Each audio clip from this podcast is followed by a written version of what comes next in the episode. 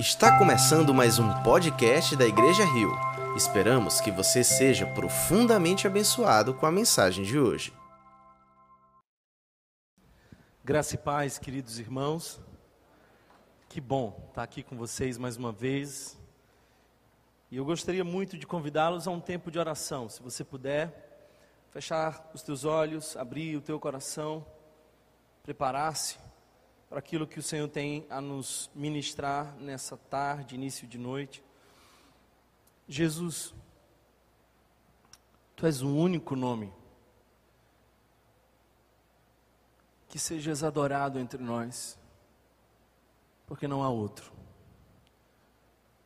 Pela tua misericórdia, Senhor, mais uma vez, use um, peca, um pecador como eu. E pela tua misericórdia, mais uma vez, enche-nos do teu espírito. Pai, nós precisamos ouvir a tua voz. E que esse seja um dia de encontro contigo.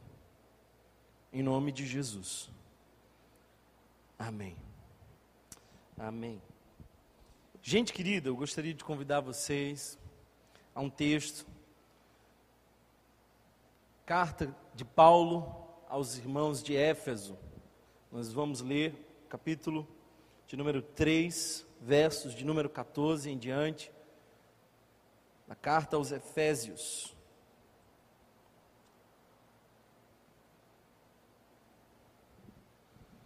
Enquanto você procura esse texto, deixe-me dizer para você algumas coisas. A primeira delas é de que essas duas últimas semanas foram semanas onde o meu coração estava um pouco angustiado, preocupado.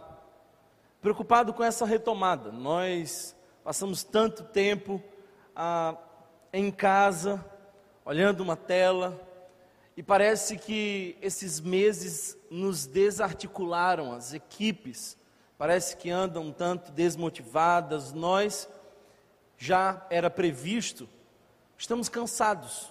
Os psicólogos diziam que depois desse período todo viria um cansaço, e essa rotina de retomada não seria fácil. Então eu estava dizendo, Deus, nos ajude nessa retomada. Nós precisamos recomeçar. E eu não sei por onde. Então dá-me uma estratégia. Pastores gostam de estratégia. As conferências de pastores quase sempre estão cheias de pessoas dando dicas de estratégias de como fazer e como não fazer. Pastores gostam de estratégia. E lá estava eu dizendo: Deus, nos dê uma estratégia. E aí eu percebi que a gente não precisa de uma estratégia. Lendo, por exemplo, Neemias, tudo começa não com uma estratégia, mas com oração. Quando eu olho para o livro de Atos dos Apóstolos, eu percebo que os, os apóstolos não tinham uma estratégia, eles tinham o Espírito Santo. Então nós precisamos do Espírito, não de uma estratégia. Se Deus quiser nos dar novas direções, Ele vai fazer, mas o que nós realmente queremos é mais de Deus. Poder perceber que Neemias começou a reforma dos muros, de joelhos, me fez ver que nós precisamos, da mesma forma, clamar, pedir. Por isso hoje eu não vim pregar. Vou frustrar vocês, hoje eu não vim pregar. Hoje eu vim orar com vocês. E eu quero ler para vocês uma das orações do apóstolo Paulo, uma das mais poderosas e desafiadoras orações registrada no Novo Testamento. Verso 14 diz assim: Por essa razão ajoelho-me diante do Pai, do qual recebe o nome toda a família no céu e na terra. Mantenha a sua Bíblia aberta durante nossa reflexão. Talvez uma coisa importante que se diga aqui é de que os judeus não dobravam seus joelhos. Os judeus, quando iam orar, ficavam em pé e por muitas vezes levantavam suas mãos. Por isso eles eram notados. Mas parece que aqui Paulo, que estava preso em circunstâncias subhumanas em Roma. Ele age de uma maneira diferente.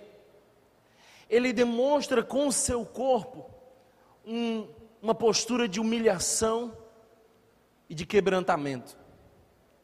Então, quando nós lemos esse texto, nós temos a impressão de que Paulo estava escrevendo aos irmãos de Éfeso, e no meio daquela escrita empolgante, ele para, e ele larga ali a pena, e ele vai para um lugar, e ele dobra os seus joelhos na presença do Senhor. Depois ele volta e diz, pelo que ele orou. E eu queria que você notasse isso, porque nós vamos repetir hoje essa oração. E eu hoje tenho quatro pedidos de oração para fazer a você, quatro razões pelas quais orar por você. E todas elas estão aqui em comum com Paulo. Se você observar o verso 15, diz assim: da qual recebe nome toda a família. Ele está dizendo, eu, eu, me coloco diante do Pai, do qual recebe nome toda a família. Não sei se você entendeu isso. Mas nós recebemos o nome daquele que tem autoridade sobre nós. Sabe quem colocou o nome do meu filho? Eu. Talvez por isso o nome dele chama Samuel Thomas. A mãe dizia que não teria Thomas, mas no final, nós que vamos no cartório. Ninguém pode colocar o nome no nosso filho, senão nós mesmos. O que Paulo está dizendo é de que toda família recebe dele o um nome. Por quê? Porque ele é quem tem autoridade sobre. É interessante, porque a identidade vem de Deus, a nossa identidade vem daquele que nos fez. Quando lá em Gênesis, Adão recebe de Deus a oportunidade de nomear os animais, as coisas. O que o texto quer nos dizer é que Deus estava dando a Adão a capacidade de dar identidade às coisas. Nós recebemos de Deus toda a nossa identidade. E é importante perceber que ainda no verso 14, Deus se revela aqui como Pai. Paulo diz: Eu me prostro, eu, eu me ajoelho diante do Pai, de quem eu recebi o meu nome. Ele é quem tem autoridade, não só eu, mas todos, todas as famílias. E não só as famílias da terra, as famílias do céu. O que isso significa? Não sei, mas eu acho que as famílias que já estão no céu também estão sob autoridade. Os, milhares de anjos também são, estão sob a autoridade do nosso Deus. Verso 16 diz assim: Oro para que com as suas gloriosas riquezas. Que riquezas são essas? Aquelas que ele acaba de descrever em toda a carta. Olha só, quando Paulo vai escrever a carta à igreja de Éfeso, ele divide a carta em três partes. Aliás, em duas partes. Os três primeiros capítulos falam da ortodoxia, ou tudo que Deus fez, as gloriosas riquezas. Os três últimos capítulos falam de como nós vivemos agora que nós entendemos as gloriosas riquezas. E o que ele começa a dizer é que essas gloriosas riquezas são reveladas. Ele está orando para que com suas gloriosas riquezas ele nos fortaleça, ou ele os fortaleça no íntimo do seu ser, com poder por meio do Espírito Santo. Esse é um pedido em tanto o texto continua dizendo: para que Cristo habite no coração de vocês, mediante a fé. E oro para que, estando arraigados e alicerçados em amor, vocês possam, juntamente com todos, compreender a largura, o comprimento, a altura e a profundidade, e conhecer o amor de Cristo que excede todo conhecimento, para que vocês sejam cheios de toda a plenitude de Deus aquele que é capaz de fazer infinitamente mais do que tudo que pedimos ou pensamos, de acordo com o seu poder que atua em nós. A Ele seja a glória na igreja em Cristo Jesus por todas as gerações, para todos sempre. Amém. Amém. Quatro pedidos de oração, quatro razões para orar, quatro momentos que nós teremos nesse culto. E o primeiro deles, sem dúvida nenhuma, é ainda no verso 16, quando ele nos traz o primeiro, a primeira razão pela qual nós podemos orar. Ele diz para que nós sejamos fortalecidos no espírito. Oro para que com as suas gloriosas riquezas ele os fortaleça no íntimo do seu ser com poder por meio do seu espírito a presença do Espírito Santo é a evidência da salvação. Nós recebemos o Espírito Santo quando de fato fomos alcançados por Deus. Mas frequentemente precisamos também ser fortalecidos por esse Espírito. Ele é a evidência da salvação, mas também é a capacitação para a missão. Por isso, quando nós olhamos o livro o relato de Atos dos Apóstolos, nós vemos muitas referências onde milagres acontecem porque o Espírito Santo capacita. Eu comecei por esses dias a estudar um pouco mais Atos dos Apóstolos. Eu fiquei curioso com quantas referências o Espírito Santo tem ali. 59 vezes em todo o livro nós vemos o Espírito Santo ser mencionado. É um quarto das referências de todo o Novo Testamento. O Espírito Santo atuando na igreja. Nós precisamos do Espírito Santo, nós precisamos ser fortalecidos pelo Espírito Santo. Por que nós precisamos ser fortalecidos? Três razões. A primeira delas é porque nós somos frágeis nós somos tão frágeis. Às vezes, nós vemos algumas cenas mudarem e o nosso coração se desmancha. Enfrentamos alguns cenários que são talvez extremamente desafiadores sem nenhum problema. E aí algo simples acontece e nos desmancha. Elias, os profetas de Baal não foram o maior desafio. Mas Jezabel sim. Um recado de uma mulher fez aquele homem se esconder dentro de uma caverna e aí aparece o sopro suave de Deus. Aí aparece pão. Aí aparece o Deus que chama da caverna. Não é interessante perceber que Elias ali ouve a voz de Deus que diz: O que estás fazendo aqui, Elias? É Deus que não está do lado de fora da caverna olhando, mas está dentro da caverna acompanhando.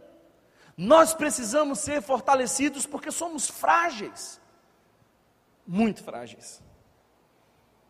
Por isso a Bíblia nos diz: Maldito o homem que confia no homem. Isso não é uma referência para andarmos desconfiando uns dos outros, é para jamais acreditarmos em nós mesmos. Por que, que nós precisamos ser fortalecidos? Porque o diabo é o nosso inimigo, ele é astuto, tenta contra nós. E sem Deus, estamos vulneráveis a essa condição. Você entende essa palavra hoje? Nós estamos numa luta, e é uma luta espiritual que nós estamos travando. Essa mesma carta de Efésios, no capítulo 6, vai dizer que a nossa luta não é contra carne nem sangue, mas é contra principados e potestades. Por isso nós precisamos nos revestir com a armadura de Deus. Nós precisamos do Espírito Santo. Nós precisamos ser fortalecidos com o Espírito Santo. Por que, que nós precisamos ser fortalecidos? Porque nossa mente, nosso coração é enganoso, mais que todas as coisas. Não apenas somos frágeis, nós nos enganamos. Quantas vezes você já inventou milhares de razões para não se aproximar de Deus? Você acredita nas suas próprias desculpas. Nós precisamos nos fortalecer no Espírito Santo. Precisamos de um avivamento. Precisamos ser aquecidos. Eu não sei como anda o seu coração, mas o que eu quero te dizer hoje é que eu vim aqui orar. E eu vim aqui orar para que o Espírito Santo possa visitar você de maneira sobrenatural. Stuart Moody, um pregador evangelista, buscava uma experiência com Deus. E fazia isso com toda disciplina. E nunca sentiu absolutamente nada. Até que um dia, andando na cidade de Nova York, ele foi extremamente impactado pelo Espírito Santo. E aquele impacto produziu uma transformação que não se pode dizer. Ele escreveu: Só posso dizer que Deus se revelou a mim, e eu tive uma experiência do seu amor. Foi tão intenso, diz ele, que eu pedi para Deus parar. Você já foi visitado pelo Senhor? Nós precisamos ser fortalecidos. Eu sei que eu estou falando aqui com algumas pessoas que estão cansadas. Eu sei que eu estou falando com algumas pessoas cujo casamento está frágil. Talvez a tua perspectiva profissional esteja insegura. Talvez a tua relação com Deus seja hoje raquítica. Eu quero orar por você. Eu quero pedir que o Espírito Santo fortaleça você. Eu não sei como anda o teu emocional. Não sei se você tem sido tomado por ansiedade, por medo, pela depressão. Eu não sei se você tem se encavernado como Elias. Eu não sei como anda você, mas eu sei que hoje é o dia que Deus te trouxe para fortalecer você. Eu creio no Espírito Santo. Eu saí de casa para ver pessoas serem fortalecidas hoje. O Espírito de Deus está nesse lugar. Eu não sei se você anda chorando, desanimado, mas eu sei quem enxuga as nossas lágrimas e aquece o nosso coração. Por isso eu quero orar por você. Se alguém entre nós precisando de fortalecimento, de uma visita do Espírito Santo. Se você em alguma área da sua vida precisa que o Espírito Santo aqueça você, renove você, anime você. Se você se sente abatido, hoje eu quero orar pela sua vida e também pela minha vida. Mas é importante que você perceba que o verso 17 diz assim: para que Cristo habite no coração de vocês mediante a fé. E oro para que estando arragados e alicerçados em amor, vocês possam, juntamente com todos os santos, compreender a largura, o comprimento, a altura e a profundidade. Deixa eu dizer uma coisa para você. O verso que fala sobre o fortalecimento do espírito continua dizendo sobre Jesus habitando em nós. Agora, se você fizer uma leitura leviana, você vai achar que Jesus só vem quando o Espírito fortalece. Mas você não pode partir a trindade dessa forma. O Espírito já está em nós, mas há de nos fortalecer hoje. Mas isso implica em que o Senhor Jesus habite em nós. E essa palavra no grego, habitar, tem a ver com não apenas estar presente, mas ter domínio sobre.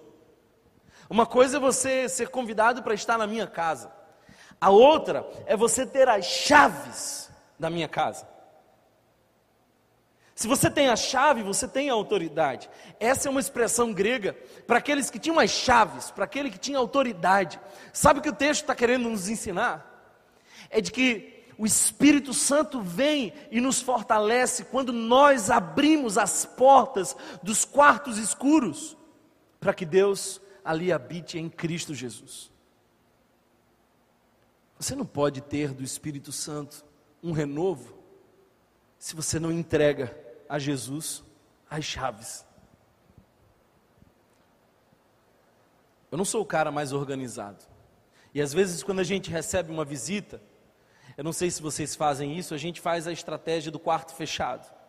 Vou explicar como é que é essa estratégia do quarto fechado. Você arruma a casa toda jogando tudo num quarto e fecha o quarto orando para que a visita jamais queira entrar ali. Quantos se identificam com essa estratégia do quarto fechado? Olha só quantos pecadores eu tenho aqui. Para Deus não tem quarto fechado. Ele fortalece quando Ele entra em todos os cômodos da tua alma, em todos os espaços do teu coração. Ele vai ter que entrar no teu relacionamento, na forma como você trata as pessoas, nos teus sonhos. Deixa Jesus ter as chaves e habitar plenamente o teu coração. Talvez você tenha convidado Jesus para a sala mas Ele quer estar em casa. E você é a morada dele. Nós cantamos uma canção ontem, numa reunião de oração que fizemos, que diz assim: Eu sou tua casa. Muda as coisas de lugar. Seria muito bom que o guitarrista viesse aqui tocar essa canção para a gente. Eu quero orar por você. Eu não estou terminando o meu sermão. Mas como eu disse, eu não vim aqui pregar, eu vim aqui orar. Você precisa ser fortalecido pelo Espírito. Hoje é o dia. Hoje é o dia de o Espírito Santo de Deus aquecer o teu coração. Mas ele entra quando você entrega as chaves de todos os cômodos. Quando você diz Jesus não tem nada, absolutamente nada,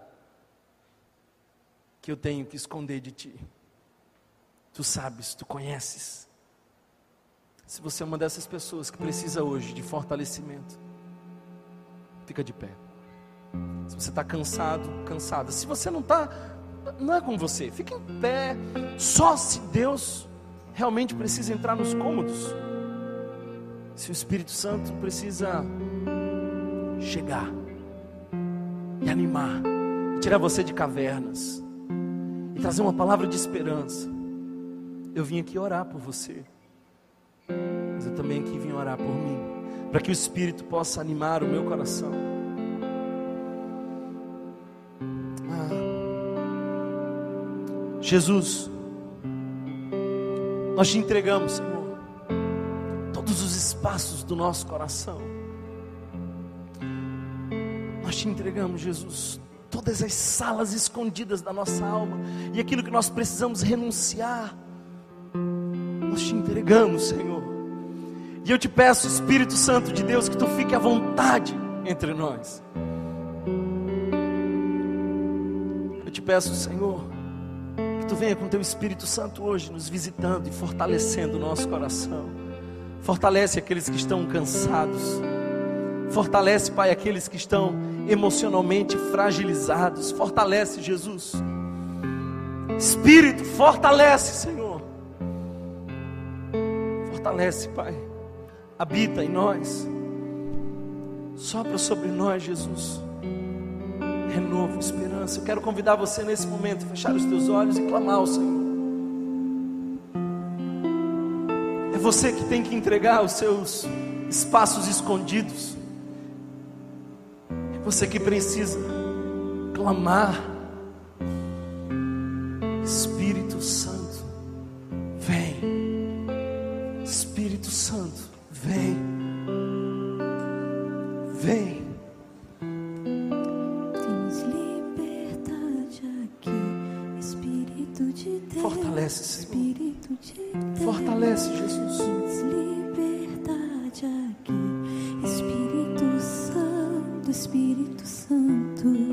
você cante nesse momento, eu quero que você ore, eu quero que você clame, eu quero que você ponha diante do Senhor a sua fraqueza sua vulnerabilidade, os seus medos, a sua angústia.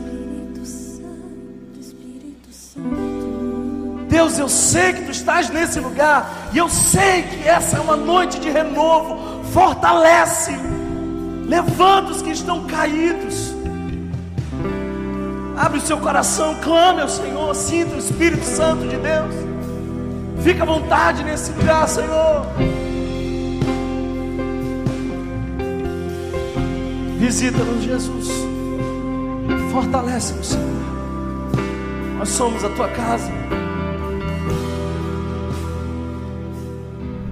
Eu oro pelos casamentos, Senhor. Eu oro por aqueles que estão frios na fé. Eu oro por aqueles que não estão mais buscando a Ti. Eu oro por aqueles que perderam a intensidade na caminhada. Eu oro por aqueles, Pai, que nesse momento não enxergam o futuro. Eu oro por aqueles que estão ansiosos acerca da Sua provisão. Fortalece, Jesus. Fortalece, Jesus.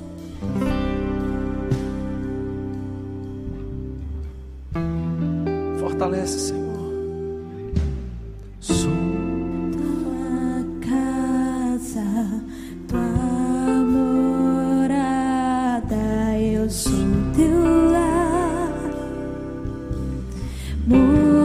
coisas de lugar, eu sou tua casa, tua morada, eu sou teu lar. Espírito Santo, Mude as vem. coisas de lugar.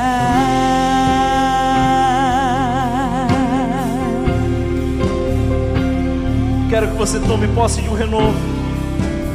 Receba um abraço de esperança. Tens liberdade aqui. Espírito Santo aquece de corações. Deus, Espírito de Deus. Renova Tens vocações. liberdade aqui. Espírito Santo, Espírito Santo. Tens liberdade aqui. Espírito de Deus, Espírito de Deus. Tens liberdade aqui. Espírito Santo, Espírito Santo. Eu sou da casa, da.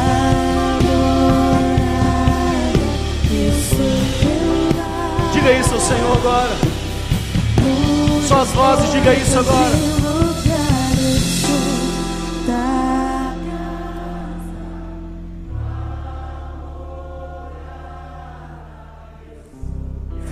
Fortalece, Jesus. Fortalece, Jesus. Fortalece, Jesus. Tua casa, tua morada, eu sou teu lar. Mude as coisas de lugar, Eu oro nesse momento, Senhor, por aqueles que precisam de uma experiência de renovo contigo. Espírito Santo, fortalece. Fortalece, Senhor. Essa é a nossa oração. Aquece o coração. Anima nossa alma. Restaura as nossas forças. Refrigera o nosso ser. Fortalece, Jesus. Fortalece. Aleluia. Aleluia. O teu perdão é completo. Você pode sentar, fica à vontade.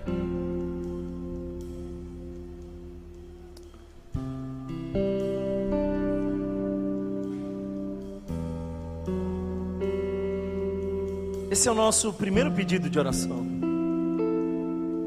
Você achava que a pregação estava terminando, ela só está no começo. A gente precisa ser fortalecido pelo Espírito Santo. A gente precisa ser animado pelo Senhor.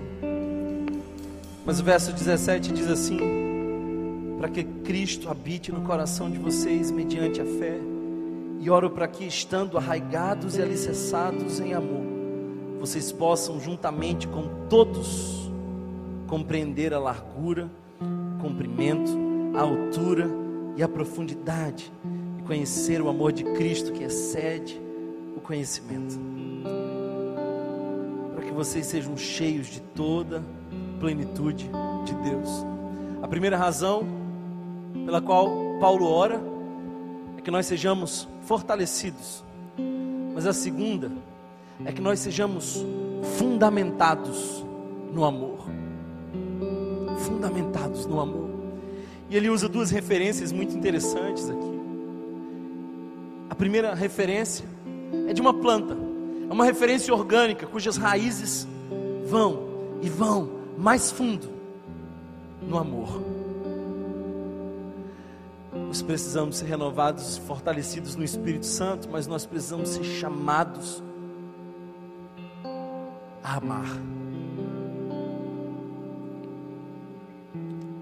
A planta não se sustenta sem raízes. A segunda referência que ele usa aqui é um, um edifício. Você sabia que o edifício tem uma das principais partes no fundamento, ninguém vê, está lá escondido. Está lá escondido.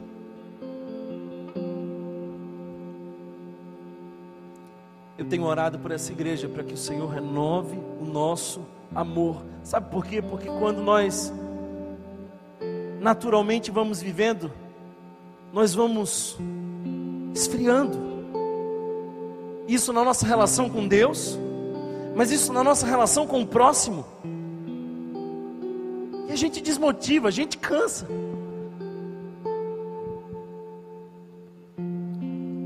Uma das primeiras evidências de que o amor esfriou é quando a gente não mais quer servir. Na sexta-feira, o líder de uma das equipes mandou mensagem para mim falando assim: Olha, cara, o meu grupo é grande, mas eu não achei uma só pessoa disponível para servir. Talvez por isso Paulo está dizendo: Eu oro para que vocês tenham raízes profundas no amor. Eu oro para que os fundamentos de vocês, aquilo que sustenta vocês, seja o amor.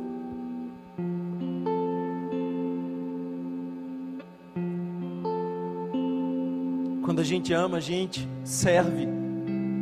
Mas quando a gente ama, a gente perdoa.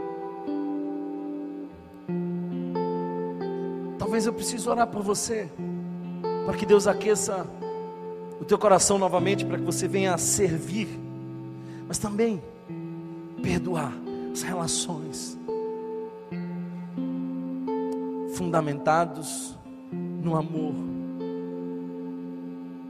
arraigados e alicerçados no amor. Jesus,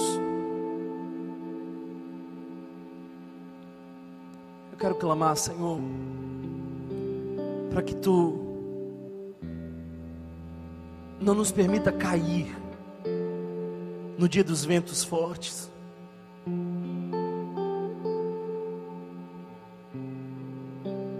Pai, que as nossas raízes sejam tão profundas no amor, que sejamos capazes de recomeçar,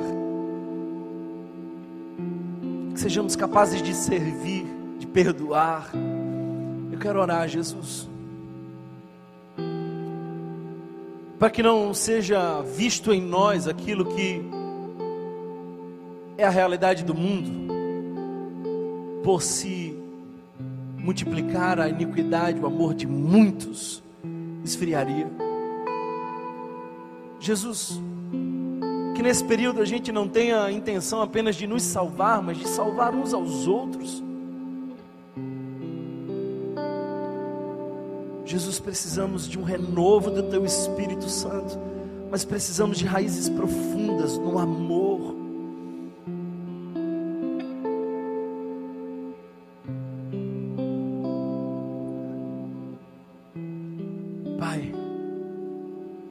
palavra nos diz que o amor tudo pode, tudo crê, tudo espera, tudo suporta.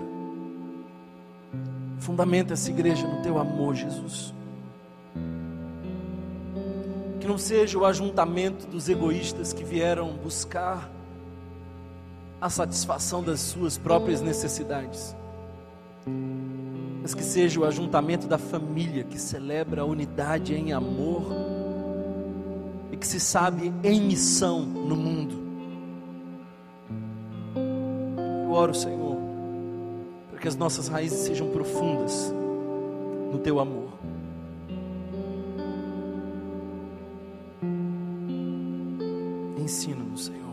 Mais sobre o teu amor. O verso continua. Se você observar, diz assim: que vocês possam, juntamente com todos os santos, é unidade, gente a unidade, juntamente com todos os santos. A igreja jamais pode ser descartada. A igreja não é uma experiência de fim de semana. Se você não pode sentar e pensar, se você assiste a alguma programação na televisão, se você vai a um jogo, se você vai à igreja, a igreja é a família que Deus nos deu. Ela não é um projeto qualquer. Talvez por isso Hebreus diz: não deixem de congregar a nossa experiência de conhecer mais o amor de Deus em unidade. Eu conheço mais a Deus à medida que eu caminho com você. O texto diz isso. Vocês possam, juntamente com todos os santos, compreender a largura, comprimento, a altura e a profundidade. Aí ele não diz de quê? Mas eu não tenho dúvida que ele está falando do amor, não é essa expressão que nós precisamos ter, mas do amor de Jesus. As maiores dores, as pessoas mais feridas, foram pessoas que em algum momento experimentaram rejeição. Você sabe por que, que nós somos tão vaidosos? Sabe por que nós queremos tanto aparecer, mostrar o nosso potencial? Sabe por que, que nós queremos tanto ser desejados? Porque ainda não tivemos uma experiência tão profunda com o amor de Jesus. Sabe por que nós carregamos tanta culpa? Porque a gente ainda não entendeu a profundidade, a largura, a altura do amor de Jesus. A nossa primeira oração é Jesus fortalece com poder no teu espírito. A segunda oração é: Jesus, nos dá raízes para que a gente possa amar e fazer renúncias e cuidar uns dos outros e pastorear uns aos outros. Senhor, livra-nos de ser uma comunidade egoísta, livra-nos de cada um estar buscando a satisfação do seu próprio ventre. Senhor, dá unidade, dá comunhão. O terceiro pedido que Paulo fala, de joelhos ali naquela prisão. Ah, querido irmão, não sei se você está entendendo isso. Paulo estava em Roma. Os estudiosos dizem que o esgoto daquela cidade passava na prisão. Ele que era cidadão romano, ele que era fariseu, ele que tinha autoridade. Agora está preso em Roma. E ele dobra os joelhos e ele não pede nada para si, ele vai orar pela igreja. E a primeira coisa que ele diz é: Senhor, fortalece eles no espírito. A segunda é: Deus, faz com que essa igreja tenha raízes no amor. Porque sem amor não é igreja, é clube evangélico. Mas aí a terceira, terceiro pedido de Paulo é Deus, que eles tenham a capacidade de compreender o teu amor.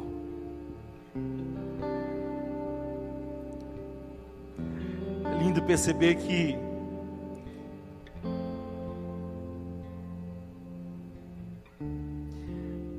há uma ironia santa e uma poderosa contradição nesse texto. Olha isso. Verso 19 diz assim: E conhecer o amor de Cristo que excede todo conhecimento. Como assim conhecer o que não se pode conhecer? O amor que vai além do conhecimento. Sabe o que, que Paulo está dizendo aqui? É, Jesus, eu oro para que a igreja não apenas saiba do teu amor, mas experimente o teu amor. É eu oro para que não seja apenas um conteúdo intelectual adquirido, mas que seja uma experiência profunda de amor. Eu sei que eu estou falando com gente aqui que foi rejeitada, machucada, ferida, abandonada. Eu sei que eu estou falando aqui com gente que que sofre as dores da solidão. Solidão é um castigo para a alma. Eu sei. Eu sei. Mas você saiu de casa hoje para sentir o abraço de Deus, do Pai, para experimentar esse amor. Conhecer de maneira mais profunda o amor de Jesus por nós. Nós precisamos saber qual é a largura da generosidade desse amor. Porque Deus amou o mundo de tal maneira. Não tem limites. Não tem limites. Nós precisamos conhecer o cumprimento eterno desse amor. É para sempre, é eterno. Precisamos reconhecer a altura de todo perdão, do seu amor, superando os nossos pecados. Você não pode ir tão longe que o amor de Deus não consiga ir lá te buscar. Você não consegue pecar de maneira tão terrível que a graça de Deus não consiga restaurar. Eu sirvo a um Deus que se chama Deus de Jacó, o Deus de Jacó. Que isso, irmão? Lê a história de Jacó.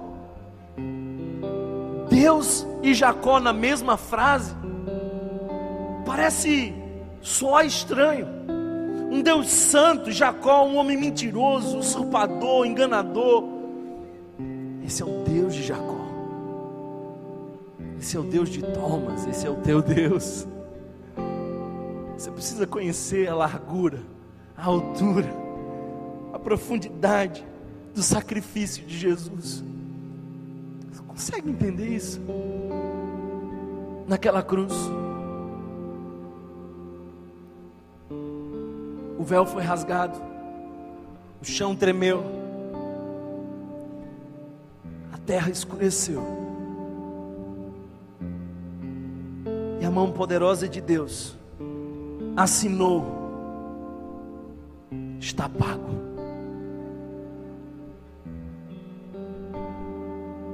todos os meus pecados e os seus na cruz do Calvário. Que a gente possa conhecer a largura, o comprimento, a altura e a profundidade desse amor. Alguns pais da igreja viram nessas quatro dimensões o símbolo da cruz. Que a gente possa conhecer. Mas não saber, ah, eu sei que Deus me ama. Eu não estou falando se cognitivamente você tem essa informação, você sente esse amor? Porque se você sentisse esse amor, os teus problemas de autoestima estavam resolvidos. Se você compreendesse a dimensão do amor de Jesus, a tua necessidade de aceitação estava resolvida.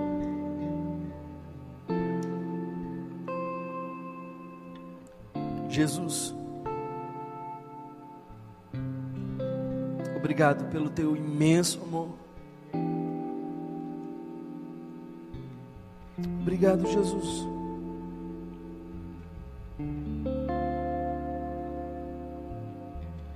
Porque naquela cruz do Calvário,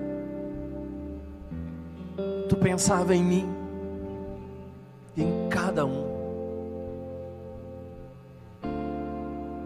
Obrigado, Jesus, porque ela era minha, mas foi assumida por Ti. Dá-nos uma visão, Senhor, do Teu sacrifício mais profundo. Mostra-nos de maneira mais larga a tua generosidade. Dá-nos uma experiência de sentir, de ser abraçado por esse amor. Eu oro pelos órfãos. Eu oro por aqueles que não tiveram experiência fundante com seus pais de acolhimento, de proteção. Tu és nos amou e nos amou até o fim.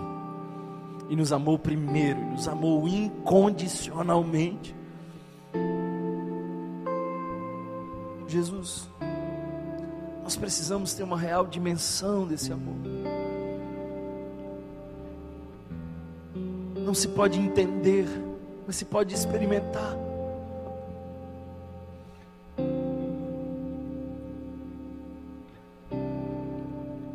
Perdão, porque nosso coração fica entusiasmado com as notícias tão bobas dos nossos entretenimentos.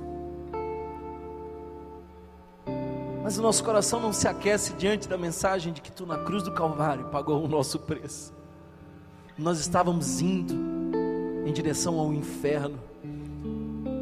Mas a tua palavra diz que nós que não éramos povo, fomos chamados a sermos nação eleita, sacerdócio real, povo adquirido com o sangue do Cordeiro. Nós que estávamos escravizados no pecado, agora, Senhor, fomos chamados amigos de Deus, filhos de Deus. Que a gente possa ter uma experiência hoje de experimentar o Teu amor, Jesus. Que a gente possa experimentar o Teu amor, Jesus. Foi por nós na cruz. Espírito Santo, leva essa verdade mais profunda que a largura, o comprimento, a altura e a profundidade da redenção nos alcance hoje, para a glória do Teu nome. Amém.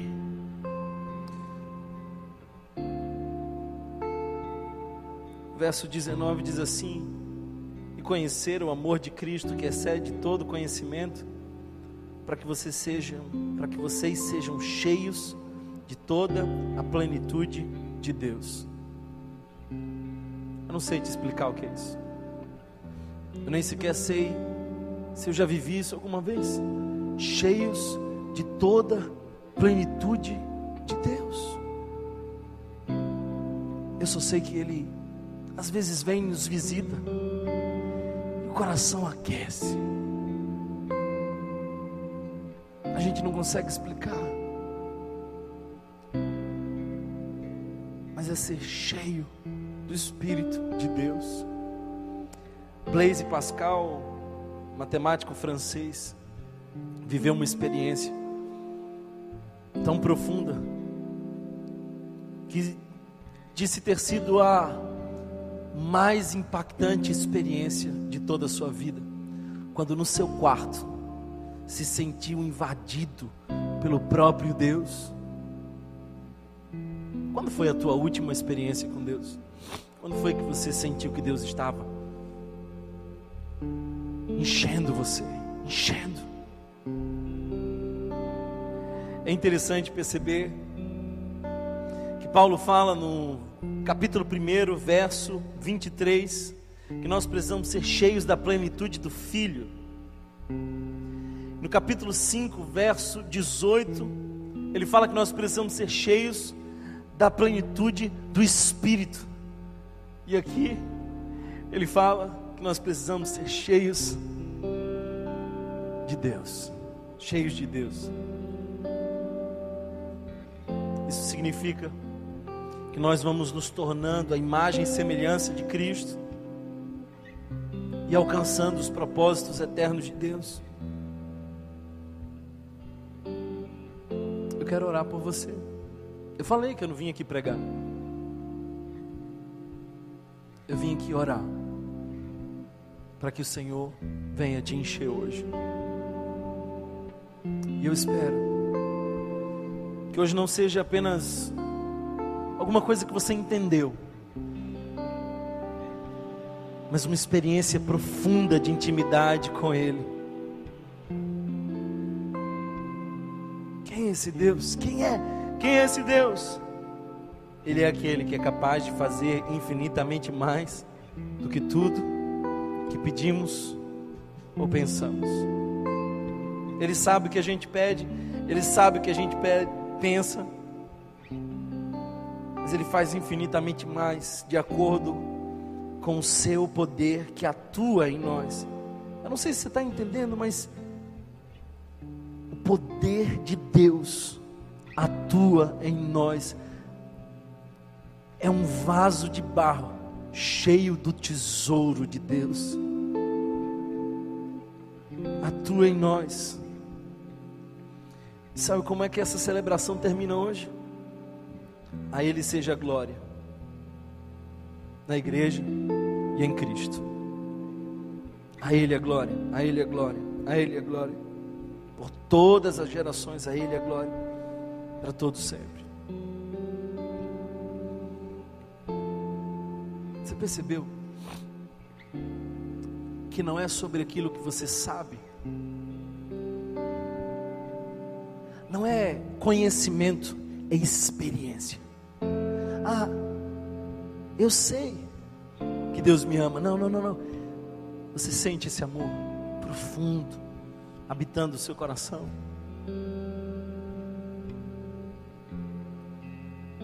Eu quero orar para que hoje sejamos cheios de Deus. Essa é a minha última oração de hoje. Paulo, ajoelhado naquela prisão, começa dizendo: Senhor, fortalece com o teu poder, através do teu espírito, a tua igreja. Aí depois, depois Paulo diz assim: Senhor, que eles tenham raízes no amor, porque nada une a igreja de maneira genuína, senão apenas o amor. É o único dogma do Evangelho, é o amor. O amor é aquilo que nos faz ficar firmes, mesmo depois que os cenários mudam. Vem pandemia, passa pandemia, mas aqueles que estão enraizados no amor permanecem firmes. Sem amor, de nada vale. Tua generosidade é vazia, o teu sacrifício é sem sentido, sem amor. Você é planta sem raiz, é edifício sem fundamento. E Paulo dobra os joelhos e diz: Senhor, que essa seja uma igreja amorosa. E aí ele continua dizendo: Deus, eu ainda tenho um outro pedido. Eles precisam conhecer com profundidade o teu amor, teu evangelho. Isso não é algo que é trazido pelo conhecimento apenas, porque excede o conhecimento, é a experiência. Você ouviu mil vezes o pastor pregar, mas um dia, uma palavra simples entrou na tua alma, frutificou a cem por um, tudo se transformou e você se desmonta diante de Deus. E aí você entende que a mensagem da cruz é a mensagem mais poderosa da terra. E você entende que Jesus morreu por você. Então as tuas feridas de rejeição são saradas. E aquele que se sentia só é abraçado pela graça. Por último, Paulo diz: Senhor, enche a tua igreja com a plenitude de Deus. Enche a tua igreja. Enche a tua igreja, Jesus. Enche a tua igreja. Feche teus olhos, vamos orar ao Senhor. Nós estamos terminando essa reflexão tão simples. Eu não me contento em saber que você entendeu a mensagem. Me contento em saber que você foi além e experimentou a mensagem. E quero orar para que você seja cheio, cheio de Deus, não cheio de dúvidas, não cheio de medo, cheio de Deus.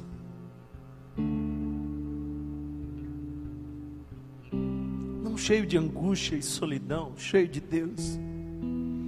Não cheio de raiva e mágoas, cheio de Deus. Cheio de Deus. Enche, Senhor. Enche, Senhor. Deus, eu oro nesse momento pelos dons do Teu Espírito Santo. Derrama os Teus dons nessa igreja, Jesus. Eu oro por liberdade do Teu Espírito Santo nesse lugar. Eu oro para que o Teu vento sopre aqui agora. Eu oro, Senhor, para que Tu faça o que o pregador não consegue fazer. Eu oro, Senhor, para que Teu Espírito leve a mensagem aonde o pregador não consegue colocar. Eu oro, Pai, para que aqueles que chegaram aqui vazios possam ser cheios do Teu Espírito. Cheios do Teu Espírito.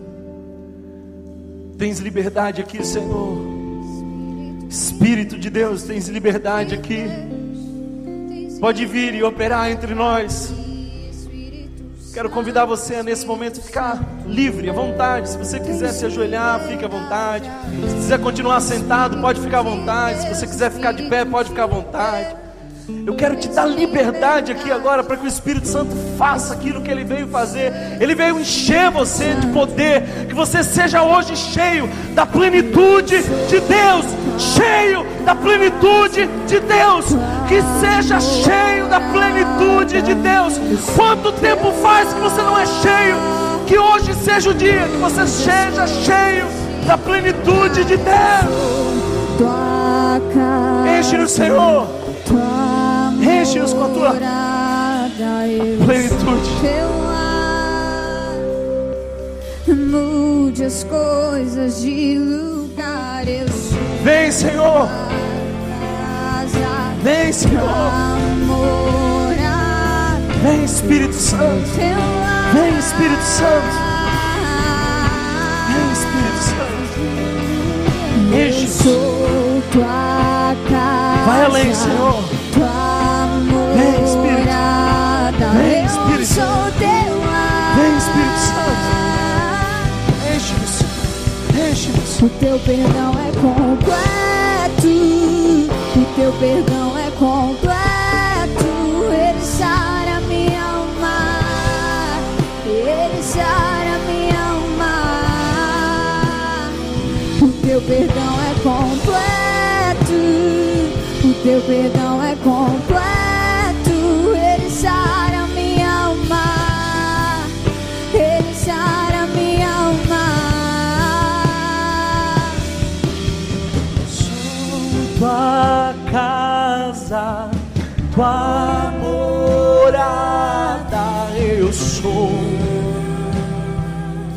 Deus está entrando nos espaços. Deus está mudando os cenários. Deus está tirando aquilo que te impede de ir mais profundo. Eu repreendo agora todo espírito que tem atrapalhado tua caminhada. Deus, reveste-nos com a tua armadura, Senhor, enche-nos com o teu espírito. E vem, e vem, Senhor, vem, Senhor, de Sou.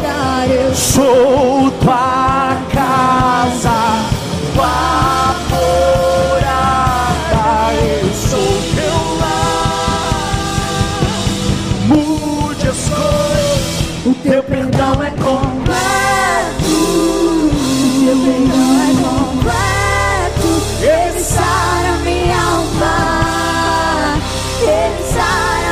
minha Que a visão do teu amor possa sarar o nosso coração, Senhor. O teu perdão é completo, o teu perdão é completo,